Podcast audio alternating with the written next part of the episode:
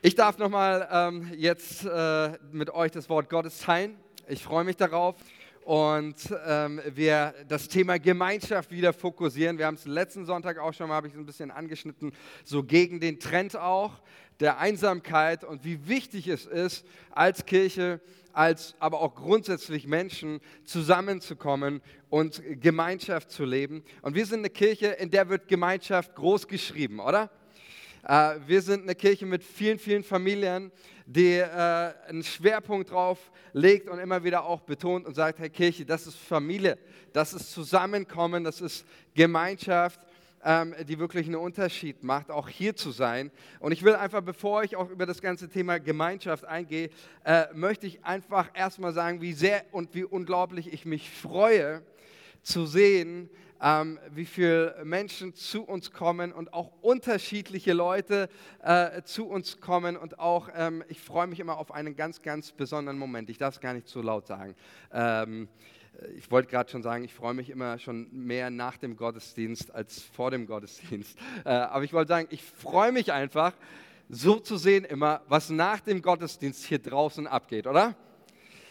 Findet das auch jemand großartig, zu sehen, wie Menschen sich connecten? Ich habe ein, einfach, ich teile mal mit euch so ein paar Bilder, die, die ich gesehen habe, die mir wirklich so im, im, in meinem Auge, in meinem Herzen äh, hängen geblieben sind. Einmal war das, ähm, hatte ich gesehen, das war ähm, Echo, ähm, ich glaube, der macht gerade Kidsstunden, oder? Äh, der mit einem äh, blinden Jungen draußen Schach gespielt hat. Und die Geschichte ist folgende, dass dieser Junge hierher kommt und er kann nicht sehen und er spielt so gerne Schach.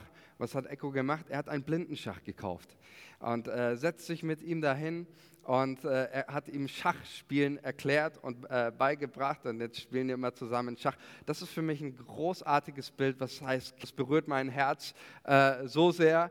Ähm, ich finde es aber auch richtig genial zu sehen, einfach unterschiedliche Leute. Ich hoffe, ich trete jetzt hier niemanden zu, zu nah. Ich freue mich immer richtig, wenn so eine ganze äh, Rollstuhlfraktion hier reinfährt.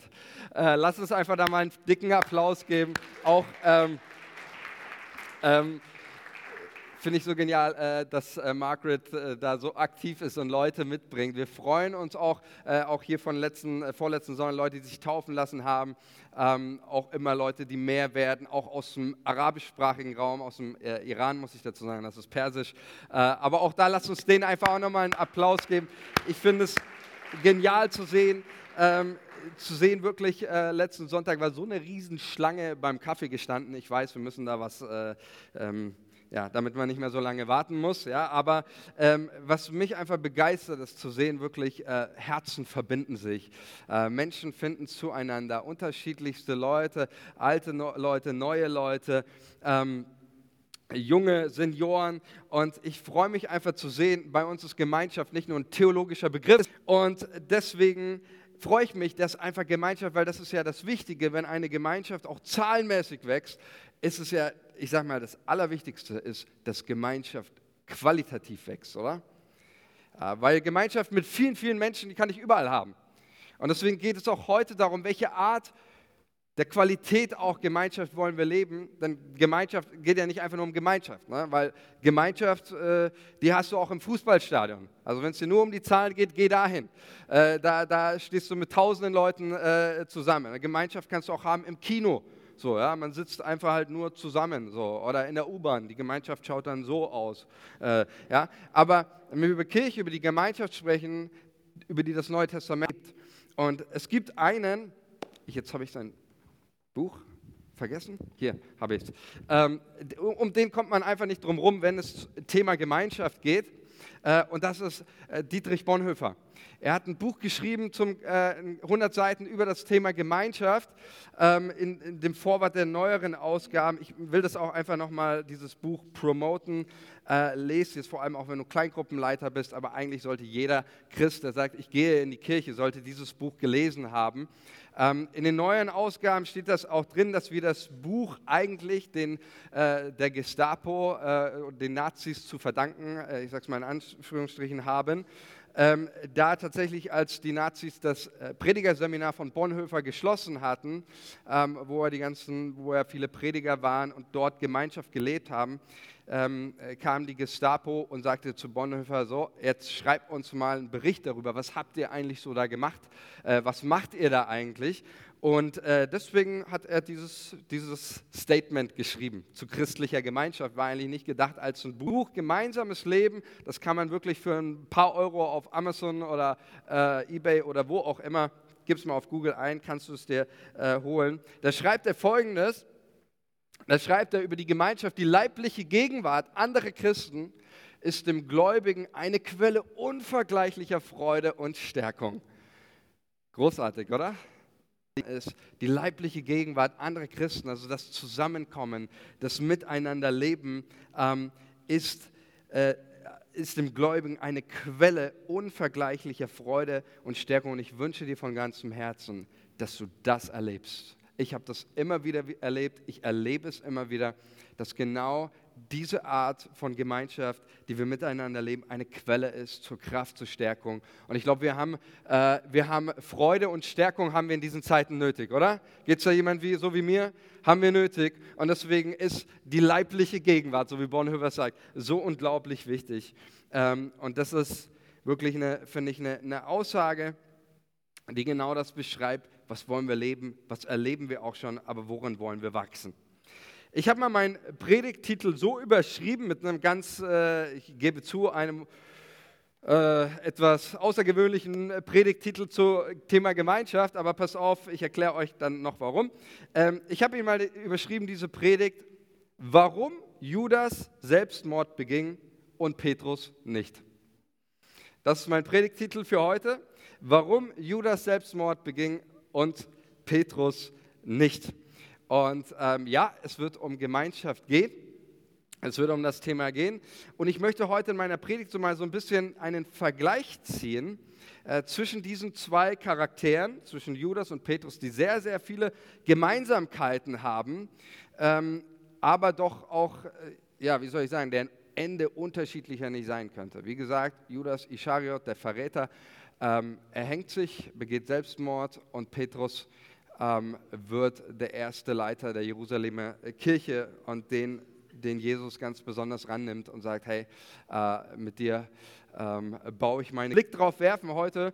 Ähm, was hat die beiden eigentlich vereint und was ist so das, das, das Entscheidende, das, was die beiden ertrennt? Warum, warum erlebt der eine nach seinem Versagen eine Erfolgsgeschichte und der andere eine absolute, wie soll ich sagen, eine Todesspirale äh, nach seinem Versagen? Und ich weiß, bei Judas, da könnte man auch sicherlich auch noch auf mehr Aspekte eingehen und ich gehe auch nicht auf die Thematik heute ein mit Vorherbestimmung und nicht, und, ähm, sondern ich möchte auf ein paar andere Akzente eingehen, die die Bibel uns aber sehr klar überliefert. Fangen wir mal an, darauf zu schauen, was vereinten eigentlich die beiden, Judas und Petrus. Sie vereint Folgendes. Beide, sowohl Judas als Petrus, waren Jünger Jesu und waren beide von ihm auserwählt, Jesus zu folgen. Ähm, auch wenn wir manchmal Judas schon in unserem Kopf so abgestempelt haben, ja, das ist der Verräter und dann hat man noch diesen einen Bibelvers, ja, der, der ist irgendwie dabei, damit die Schrift erfüllt würde und so.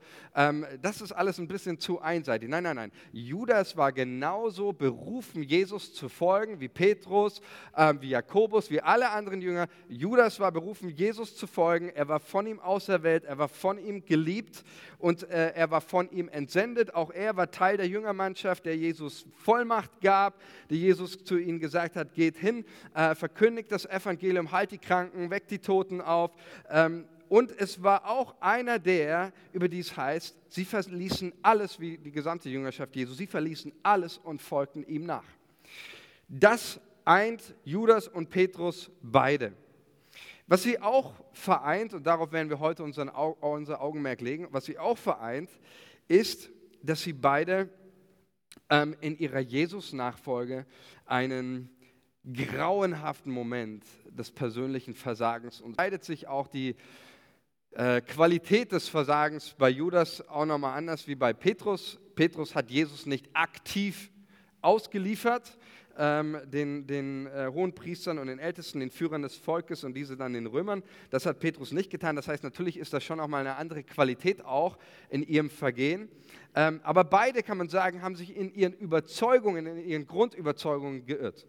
Ja, also der Petrus, der als Jesus das erste Mal sagt, hey, ich werde äh, sterben und ich werde hingerichtet werden durch die Römer. Wir kennen das, äh, falls du es nicht kennst, ich sage es kurz. Ähm, alle haben gesagt, nee, ähm, wir verleugnen dich nicht. Und Petrus war derjenige, der aufgestanden ist und dann gesagt hat, Jesus, und wenn alle dich verlassen, wirklich, wenn jeder von dir geht, wenn alle dir den Rücken äh, kehren und, und Angst haben und abhauen, ich werde niemals dich verlassen. Ich bin, sagte Petrus, sogar bereit, mit dir in den Tod zu gehen.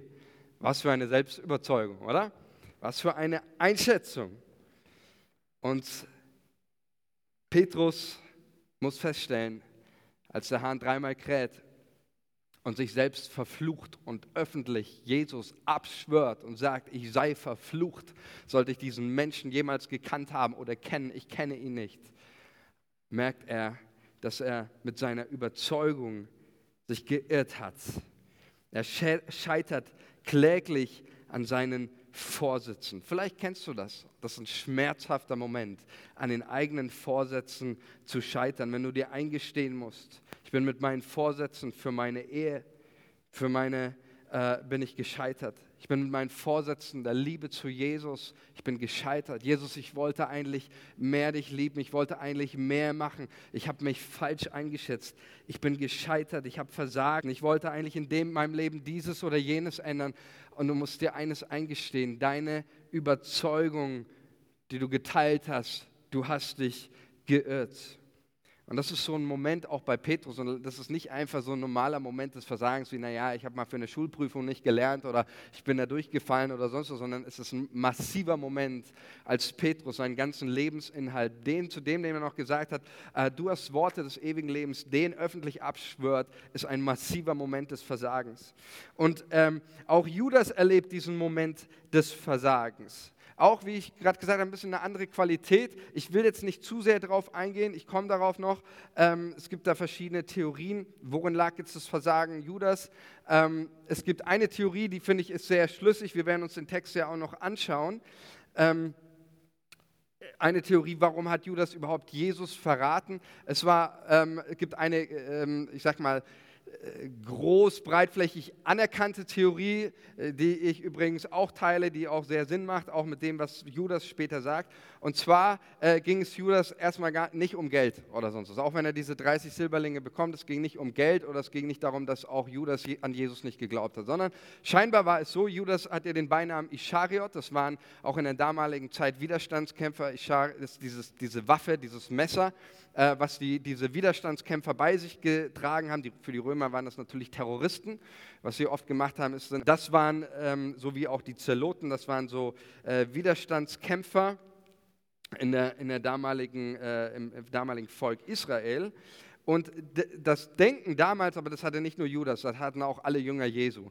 Das Denken damals war über den Messias natürlich, er ist ein politischer Führer das ist kein religiöser Wanderprediger, der umhergeht und ein bisschen über Liebe redet oder sonst was, sondern das ist ein politischer Führer. Wenn der kommt, der, der wird richtig aufräumen. Der wird die Römer aus dem Land rauskatapultieren äh, und zwar mit Gewalt.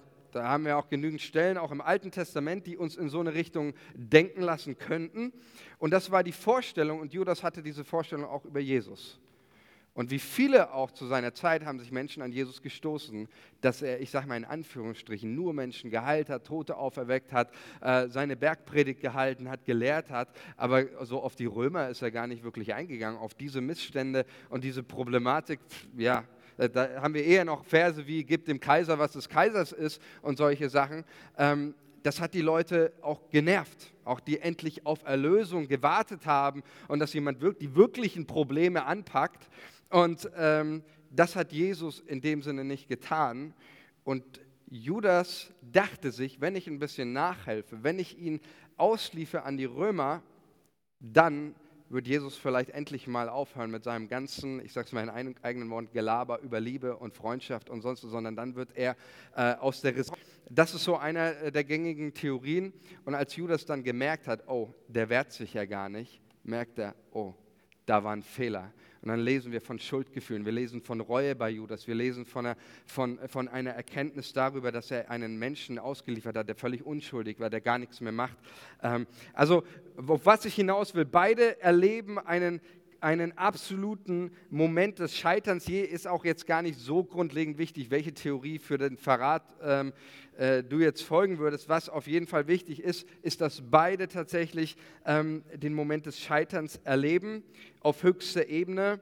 Beide, von beiden wird uns überliefert, auch von Judas, wird uns überliefert, dass er Gefühle der Schuld, der Reue, der Enttäuschung, der Scham kennt.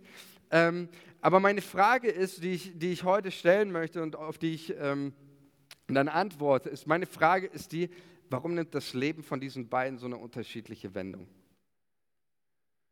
Warum, warum ähm, beide erleben Versagen, beide scheitern mit ihrer Überzeugung, mit, mit ihrer Einschätzung zu den Scheitern, aber der eine nimmt sich das Leben und der andere wird zum ersten herausragenden Leiter der Urgemeinde, den Jesus beruft.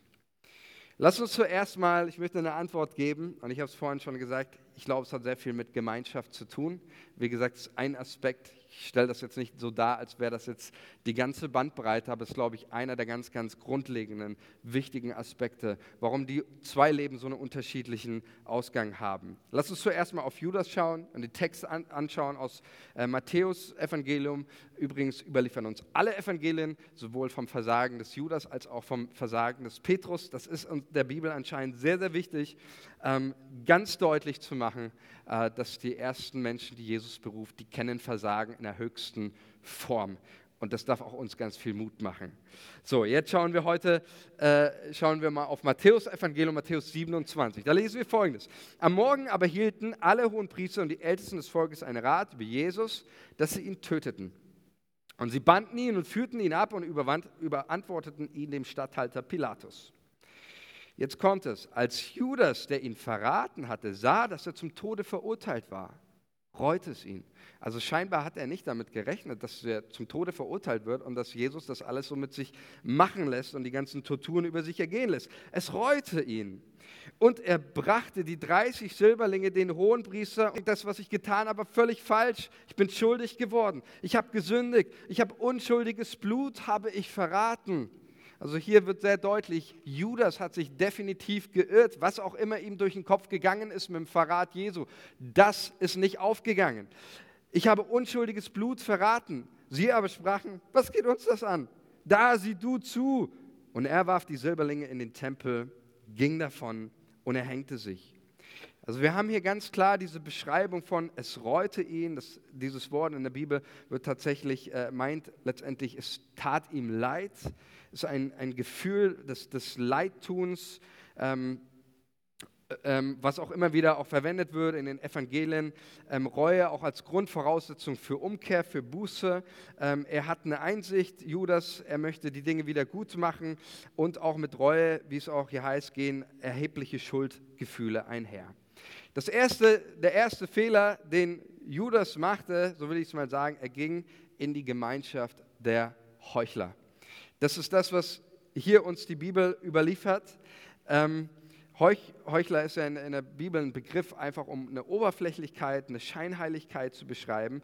Und das ist das, das Maß an Heuchelei ist ja hier absolut ja, nicht nur voll übertroffen, dass die ähm, Ältesten des, des, Volkes hier zu, zu Judas sagen, nee, das Geld kommt uns nicht in den Tempel, weil das ist unrein, aber dass sie gerade einen Menschen in den Tempel bringen, in den Tempelschatz, weil da darf nur heiliges Geld rein, äh, deswegen, das geht gar nicht, äh, aber jemanden auszuliefern an die Römer und töten zu lassen, das ist in Ordnung. Ja? Also ähm, wie man so verblendet sein kann, äh, weiß ich nicht. Sie waren es definitiv.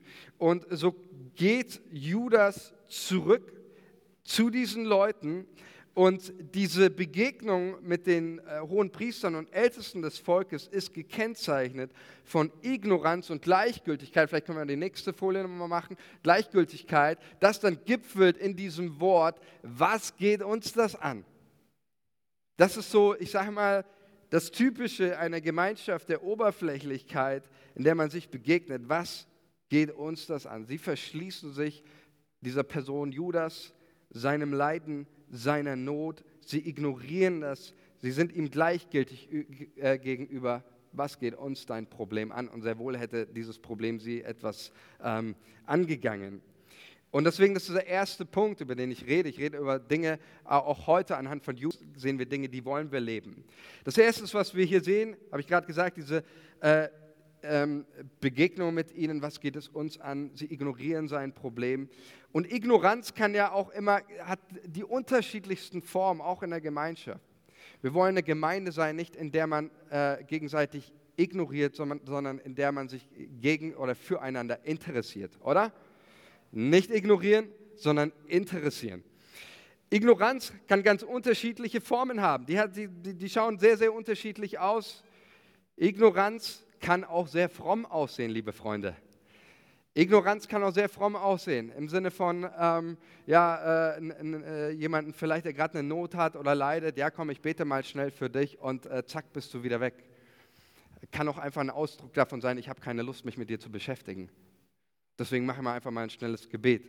Deswegen glaube ich, ist es auch wichtig, dass wir heute ähm, auch, ähm, wenn wir für, für den Pastor auch aus der Ukraine heute einfach nicht nur beten und segnen, sondern auch was Finanzielles, was Greifbares mitgeben.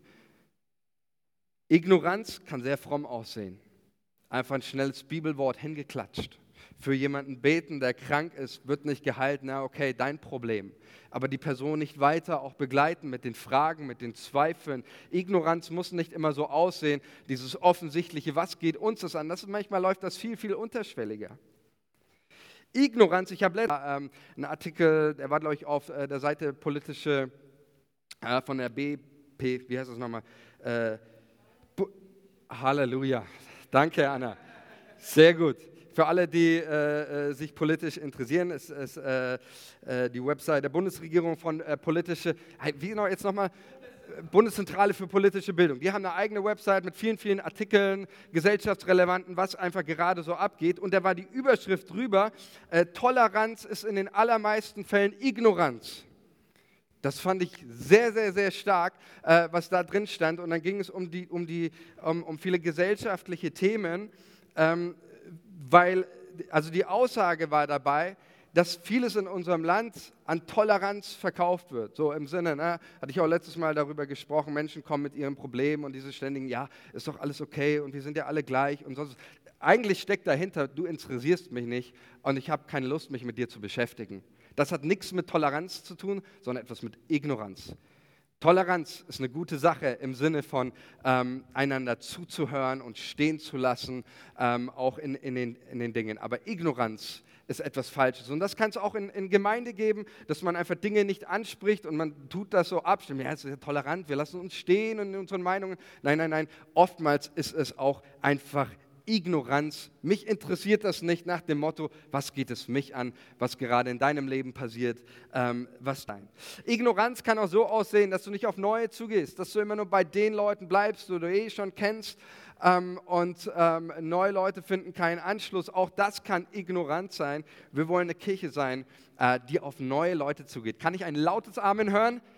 Amen, Halleluja. Es kommt, sehr gut. Ähm, wir wollen eine Kirche sein, einer unserer Werte ist, wir leben mit offenen Armen. Wir wollen offen sein für neue Leute, für neue Menschen. Wir wollen nicht ignorant sein gegenüber ähm, Menschen, die kommen, sondern wir wollen fragen, wir wollen interessiert sein.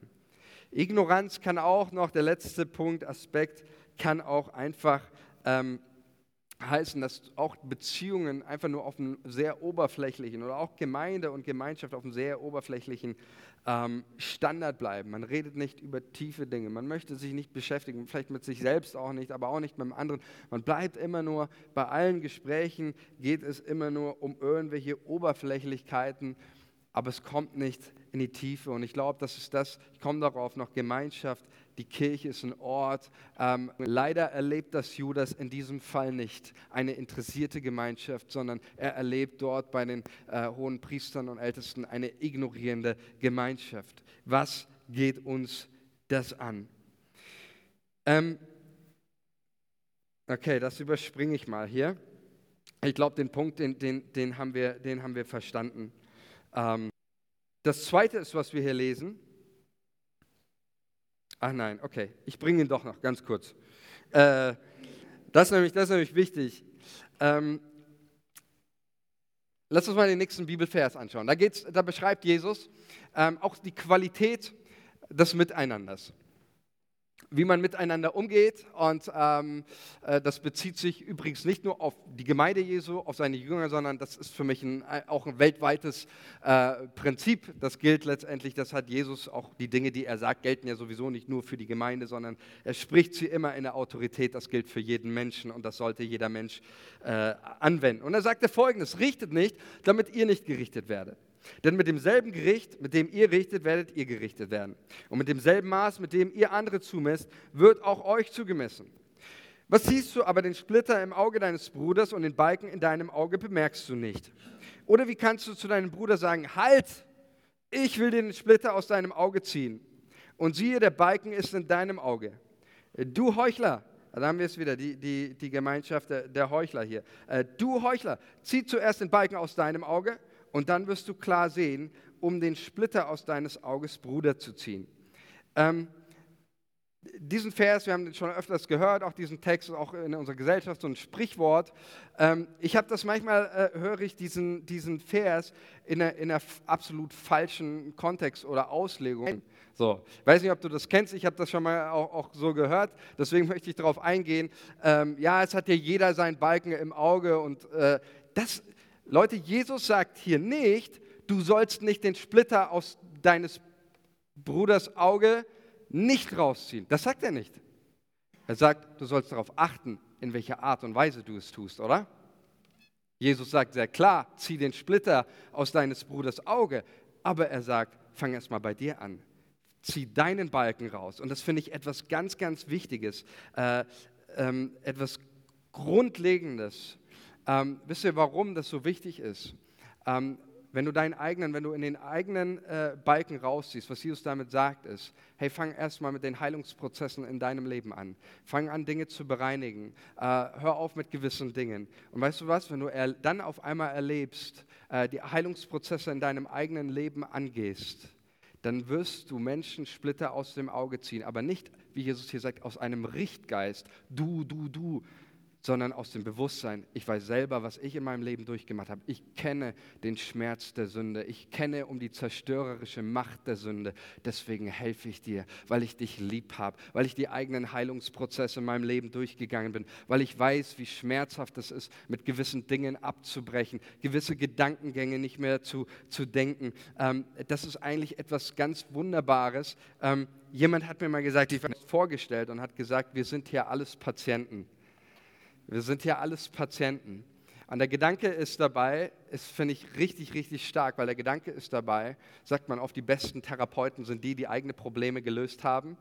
Ähm, der Gedanke ist dabei, das ist, was Jesus hier entfaltet, ähm, wenn, du, ähm, wenn du selber verstehst, dass in deinem Leben Heilungsprozesse am Laufen sind, dann hilfst du den Menschen ganz anders. Und ähm, das ist, ist mir einfach nochmal wichtig, dieses dieses Wissen auch um das eigene Versagen, um, um die eigene Fehlerhaftigkeit hilft uns im Umgang miteinander, ähm, nicht alles, äh, nicht den Splitter rauszuziehen, sondern auf die richtige Art und Weise ähm, einander zu helfen und einander zu dienen. Es ist eben nicht eine Gemeinde, wer eine eigene äh, Balken aus seinem Auge operiert, äh, sich operiert hat und den Schmerz kennt, der kann auch den Splitter aus dem anderen Auge operieren, oder? Schon, ne? Deswegen, das ist, glaube ich, echt nochmal ein ganz, ganz wichtiger äh, Punkt. Ähm, in der Geschichte mit Judas wird aber deutlich hier, sie überlassen ihn äh, seinen Schuldgefühlen. Was geht uns das an? Behalt deine Sache. Und jetzt äh, passiert hier Folgendes. Ähm, wenn ich mich für eine, für eine, Predigt vorbereite, dann mache ich das normalerweise so, ich lese mir auch verschiedene äh, Übersetzungen äh, durch, wenn, wenn ich auf den Text schaue und ähm, natürlich äh, will ich ja auch nicht acht Semester umsonst Theologie studiert haben. Schaue ich ab und zu mal in den griechischen Grundtext rein. Äh, ich will jetzt heute nicht klug scheißern. Ein bisschen. Meistens äh, ist das auch ähm, sowieso, ähm, machen die einen, einen, guten Job. Aber manchmal gibt es so Nuancen nochmal, die so nicht, so nicht rüberkommen. Und tatsächlich gibt es eine Sache, die hat mich sehr gewundert. Lass uns mal das nächste, die nächste Folie äh, zeigen. Ähm, äh, damit ihr, ja, heute machen wir richtig äh, Exegese hier im Gottesdienst. Ähm, ich möchte euch eines zeigen. Oben ist der Grundtext. Ähm, der ist auch einheitlich überliefert, auch in den verschiedenen Textvarianten. Ähm, da haben wir den Grundtext. Drei Wörter sind hier, auf die ich eingehen möchte. Ähm, der Fakt ist, 18 von 20 Übersetzungen übersetzen Wort 1 gar nicht. Das machen die einfach nicht. Das machen sie aus einem folgenden Grund, weil sie halt sagen, das Wort Anakoreson und Appleton, Satz 1 und 2, ist eigentlich mehr oder weniger dasselbe Wort. Ähm, nur Elberfelder und Schlachter, die machen das, ähm, die übersetzen dieses Wort 1. Äh, sonst heißt es einfach nur auch in der Übersetzung, die ich zuvor gelesen habe, ja, er ging, ging in den Tempel, schmiss das Geld rein, er ging davon und er hängte sich. Und dann heißt es nochmal, er ging weg und er hängte sich. Aber im Grundtext steht das Wort Anakoreson und Anakoreson wird immer im Neuen Testament verwendet, deswegen sage ich auch jetzt mal hier, ist, dieses machte sich davon, beschreibt nicht ganz die Nuance. Im Neuen Testament heißt Anakoreson sich zurückziehen. Das ist exakt dasselbe Wort, das immer auf Jesus verwendet wird, wenn es heißt, Jesus zog sich von den Massen zurück.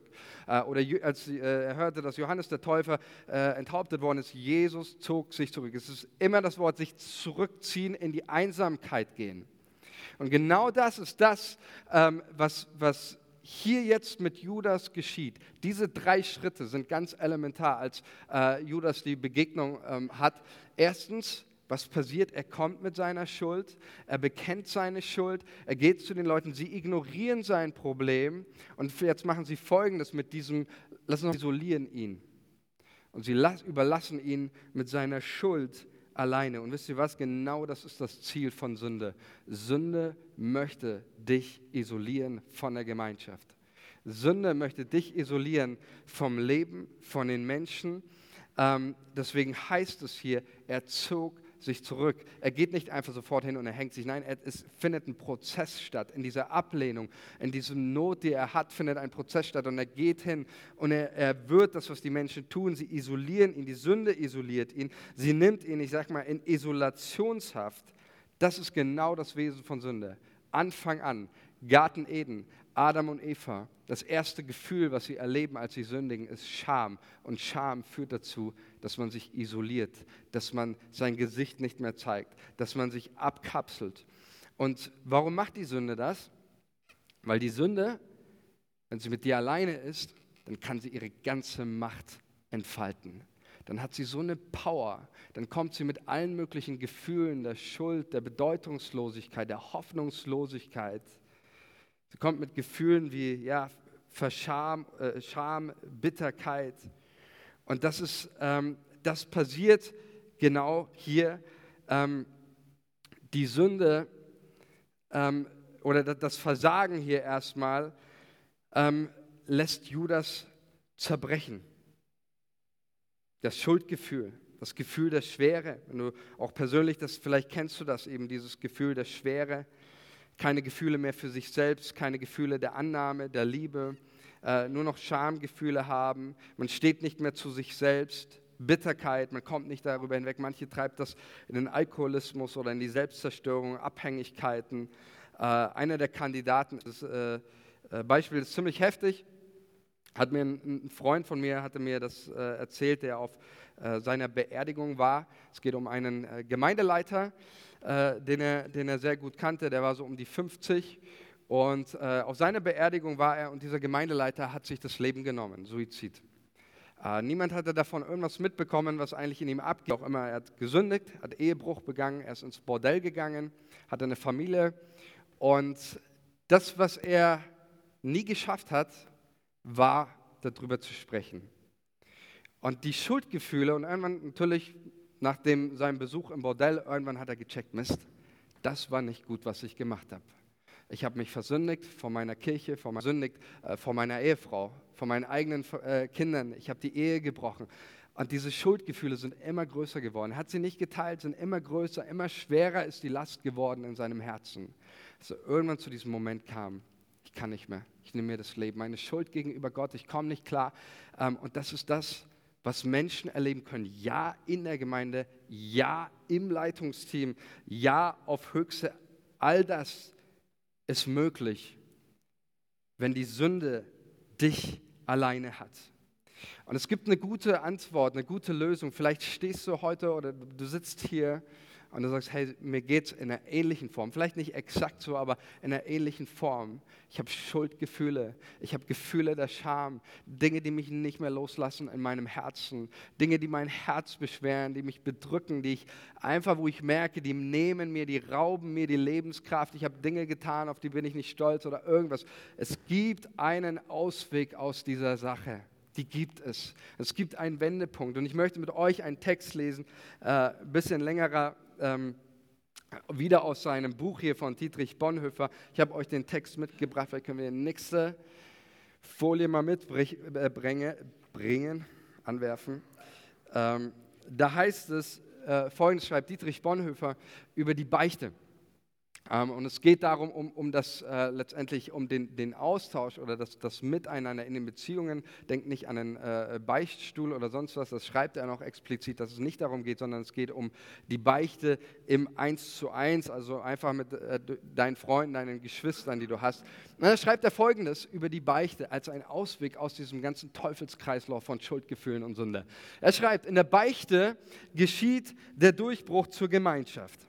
Die Sünde, desto zerstörender wird die Macht der Sünde über ihn und je tiefer wieder die Verstrickung, desto heilloser die Einsamkeit.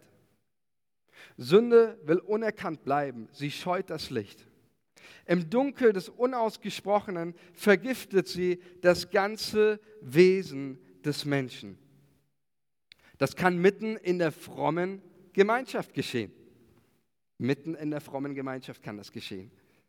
In der Beichte bricht das Licht des Evangeliums in die Finsternis und Verschlossenheit des Herzens hinein. Die Sünde muss ans Licht. Das Unausgesprochene wird offen gesagt und bekannt. Alles Heimliche und Verborgene kommt nun an den Tag. Es ist ein harter Kampf, bis die Sünde im Geständnis über die Lippen kommt. Aber Gott zerbricht eherne, eherne Türen und eiserne Riegel. Indem das Sündenbekenntnis im Angesicht des christlichen Bruders, oder ich füge mal hinzu, auch der Schwester geschieht, wird die letzte Festung der Selbstrechtfertigung preisgegeben. Der Sünder liefert sich aus, er gibt all sein Böses hin, er gibt sein Herz Gott und er findet die Vergebung aller seiner Sünden in der Gemeinschaft Jesu Christi und des Bruders. Die unausgesprochene, bekannte Sünde hat alle Macht verloren. Halleluja, oder? Sie ist als Sünde offenbar geworden und gerichtet. Sie vermag die Gemeinschaft der Sünde, äh, sie vermag die Gemeinschaft nicht mehr zu zerreißen. Nun trägt die Gemeinschaft die Sünde des Bruders. Er ist mit dem Bösen nicht mehr erleben. Ähm, okay, ich überspringe mal ganz kurz was. Ähm, okay. Genau, hier, das wollte ich noch lesen. Ähm, er darf, äh, er darf seine Sünden bekennen, gerade darin erst Gemeinschaft finden. Äh, die verborgene Sünde trennte ihn von der Gemeinschaft, machte alle scheinbare Gemeinschaft unwahr. Das ist auch ein wichtiger Aspekt. Es ist eine unwahre Gemeinschaft, wo das nicht gelebt wird. Äh, die bekannte Sünde half ihm zu wahren Gemeinschaft mit den Brüdern in Jesus Christus. Dabei ist hier allein von der Beichte zwischen zwei Christen die Rede. Jetzt kommt es. Um die Gemeinschaft mit der Gemeinde wieder zu finden, bedarf es nicht eines Sündenbekenntnisses vor allen Gemeindemitgliedern. Das war ein Thema auch in der damaligen äh, Zeit. Bonhoeffer spricht sich hier ganz klar dagegen aus. Das bedarf es nicht, das braucht es nicht. Denn in dem einen Bruder, dem ich meine Sünden bekenne und der mir meine Sünden vergibt, begegnet mir schon die ganze Gemeinde. In der Gemeinschaft, die ich mit dem einen Bruder finde, ist mir schon die Gemeinschaft der ganzen Gemeinde geschenkt. Denn hier handelt ja keiner im eigenen Auftrag und in eigener Vollmacht, sondern Steht ein Christ in der Gemeinschaft der brüderlichen Beichte, so ist er nirgends mehr alleine. Halleluja, oder?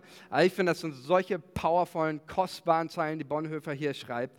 Ähm, und das ist letztendlich, jetzt komme ich hier auch zum Punkt, ähm, das ist letztendlich genau das, was Judas nicht erlebt hat. Er hat keine Gemeinschaft erlebt. Er hat zwar, ja, er hat seine Sünde bekannt, all das lesen wir, er hat Reue gehabt, aber was er nicht gehabt hat, eine Gemeinschaft, in der diese Art, diese Qualität gelebt worden ist, wo man seine Sünde bekennen kann, wo man über Dinge spricht, wo man ähm, über, über Sachen einfach aussprechen kann. Und ich möchte dich ermutigen, hey, in deiner Kleingruppe, in deinen Beziehungen, wo du bist, sprech über Dinge, sprech über dein Versagen, sprech über äh, ähm, Sachen, die du in deinem Leben falsch gemacht hast das. Leute, es ist so wichtig. Wir wollen keine Gemeinschaft von Heuchlern sein, sondern wir wollen eine Gemeinschaft der Authentizität sein, wo wir lernen, voreinander ehrlich zu sein. Du brauchst nicht jedem deine ganze äh, Seele offenbaren. Ja, bitte tu das nicht. Aber in den Gemeinschaften, in den Beziehungen, die du lebst, auch untereinander in den Kleingruppen, ist es ein Kennzeichen von wahrer Gemeinschaft. Amen. Petrus, äh, Judas hat zum ersten einmal an der falschen Adresse geklingelt mit seinem Schuldbekenntnis. Ähm, aber der Punkt ist ja, sowohl Judas und auch Petrus zogen sich beide zurück. Beide haben einen Moment der Einsamkeit. Auch Petrus heißt es, er ging raus und er weinte bitterlich. Aber dann lesen wir etwas über Petrus und das ist, äh, über das darf man nicht hinweglesen. Lass uns nochmal äh, Markus 16, 13. Nächste Folie. Da lesen wir etwas über Petrus. Auferstehungsgeschichte Jesu. Markus 16, 13. Und sie gingen auch hin, verkündigen es denen, aber auch denen glaubten sie nicht. Und dann heißt es hier weiter. Zuletzt, als die elf zu Tisch lagen, offenbarte er sich ihnen. Ähm, Anna, Anna Kema am Tisch liegen, äh, meint hier nicht einfach nur eine Ortsbeschreibung, ähm, sondern es ist im Neuen Testament das Symbol, der Tisch für die Art von Gemeinschaft, der Qualität, der intensivsten Gemeinschaft, der ehrlichen Gemeinschaft, die Gemeinschaft, die Jesus gestiftet hat zu seinen Jüngern. Und vielleicht kann man das schnell überlesen, aber ich lese hier eines. Petrus ist scheinbar nach seinem Moment des Versagens nach seinem Moment der Einsamkeit wieder aufgetaucht und an den Tisch zurückgekommen. Und an den Tisch meint nicht einfach nur, ja, Tisch im Essen, da war man beim Essen dabei. Tisch meint Beziehung, meint Gemeinschaft. Auf eine Art und Weise der Liebe, des Untereinanders, der Offenheit, der Ehrlichkeit, der Authentizität. Äh, zu dieser Art, zu dieser Form der Gemeinschaft. Petrus kam zurück zum Tisch der Gemeinschaft. Ja, er tauchte auch mal zuerst ab, aber er tauchte wieder auf. Und deswegen ist das für mich der Punkt, einer der ganz großen Kriterien. In diesen beiden Versagensgeschichten, der eine entschied sich, zurück an den Tisch zu kommen. An den Tisch, wo mit elf Versager, alle hatten Jesus im Stich gelassen. Alle haben versagt, alle sind irgendwie gescheitert auch. Aber Petrus kam zurück. Ich glaube, glaubt ihr, dass es einfach war für Petrus, wieder zurückzukommen? Ich bin ganz ehrlich, ich glaube nicht. Ich glaube nicht, dass es ein einfacher Weg war. Und ich kann mir vorstellen, Petrus hat so manche mutige Gänge schon gewagt, auch auf aber er kam zurück an den Tisch. Und das ist mein Aufruf für heute. Ich möchte beten jetzt. Und es ist mein, mein Aufruf für dich heute, ähm, wieder zurückzukommen an den Tisch der Gemeinschaft. Ähm, vielleicht sagst du dir, naja, ich sitze doch schon hier. Äh, nein, nein, nein, die, das meine ich nicht, sondern ich meine die Gemeinschaft, wo es darum geht, einander in Beziehung zu gehen, einander stärken, die Gemeinschaft, die Jesus gestiftet hat, wo der Geist Gottes dabei ist. Kommt zurück an den Tisch der Gemeinschaft, denn so wie Bonhoeffer sagt, die Gegenwart deines Bruders, deiner Schwester ist eine Quelle der Freude und der Stärkung auch für dein Glaubensleben. Amen. Komm, ich möchte beten. Lass uns nochmal aufstehen und äh, dich einfach einladen, auch zu überlegen, wo ist mein Next Step, ähm, auch hier in, in, Gemeinschaft zu kommen mit anderen Christen, sei es äh, in einer Kleingruppe, sei es hier danach zu bleiben, sei es einfach jemanden mal anzurufen, jemanden zu besuchen, zu Hause mal vorbeizuschauen. Ähm, überleg, wo ruft Gott dich zurück an den Tisch, an seinen Tisch in die Gemeinschaft. Und wo ruft er dich genau die Art auch äh, zu leben, auch anderen gegenüber? Nicht nur als jemand, der selbst konsumiert, sondern wo kann ich diese Art von Gemeinschaft, diese Offenheit leben? Wo ermögliche ich es anderen, ähm, in, in, auch diese Offenheit zu leben, mir Sünden zu bekennen, Beichte abzulegen, ehrlich vor mir zu sein? Wo kann ich das leben? Heiliger Geist, ich danke dir, dass du, dass Gemeinde, Gemeinschaft keine menschliche Idee ist, sondern deine Initiative, deine Idee gewesen ist. Dafür danke ich dir von ganzem Herzen. Und ich danke dir, dass du uns vorgelebt hast und uns zeigst auch an deinem Wort, dass wir eine Gemeinschaft sein sollen, die interessiert ist, nicht ignoriert ist, sondern die interessiert ist und die miteinander steht und füreinander da ist. Ich bete, Heiliger Geist, dass du jedem hier heute Morgen in, in, dein, in sein Herz sprichst. Jesus, ich bete auch für Erkenntnis, da wo Menschen keine Erkenntnis haben über ihre Sünde, über ihre Schuld, die sie auf sich geladen haben, dir gegenüber, ihren Ehepartner gegenüber oder auch dieser Kirche gegenüber. Ich bete um Erkenntnis und ich bete um, die, um Kraft, um umzukehren, auch heute Morgen. Umzukehren, Jesus, zu dir und umzukehren, Jesus, auch zu deiner Gemeinde, dieser, dieser Tisch, der dafür steht. Ich danke dir, Heiliger Geist, dass du hier bist und ähm, dass du uns liebst und dass du da bist, um deine Gemeinde zu bauen, um die Qualität auch unserer Beziehungen einfach zu steigern. Und dafür danke ich dir. In Jesu Namen und alle sagen Amen. Amen. Zwei Dinge, bevor wir jetzt dann den Gottesdienst enden, äh, möchte ich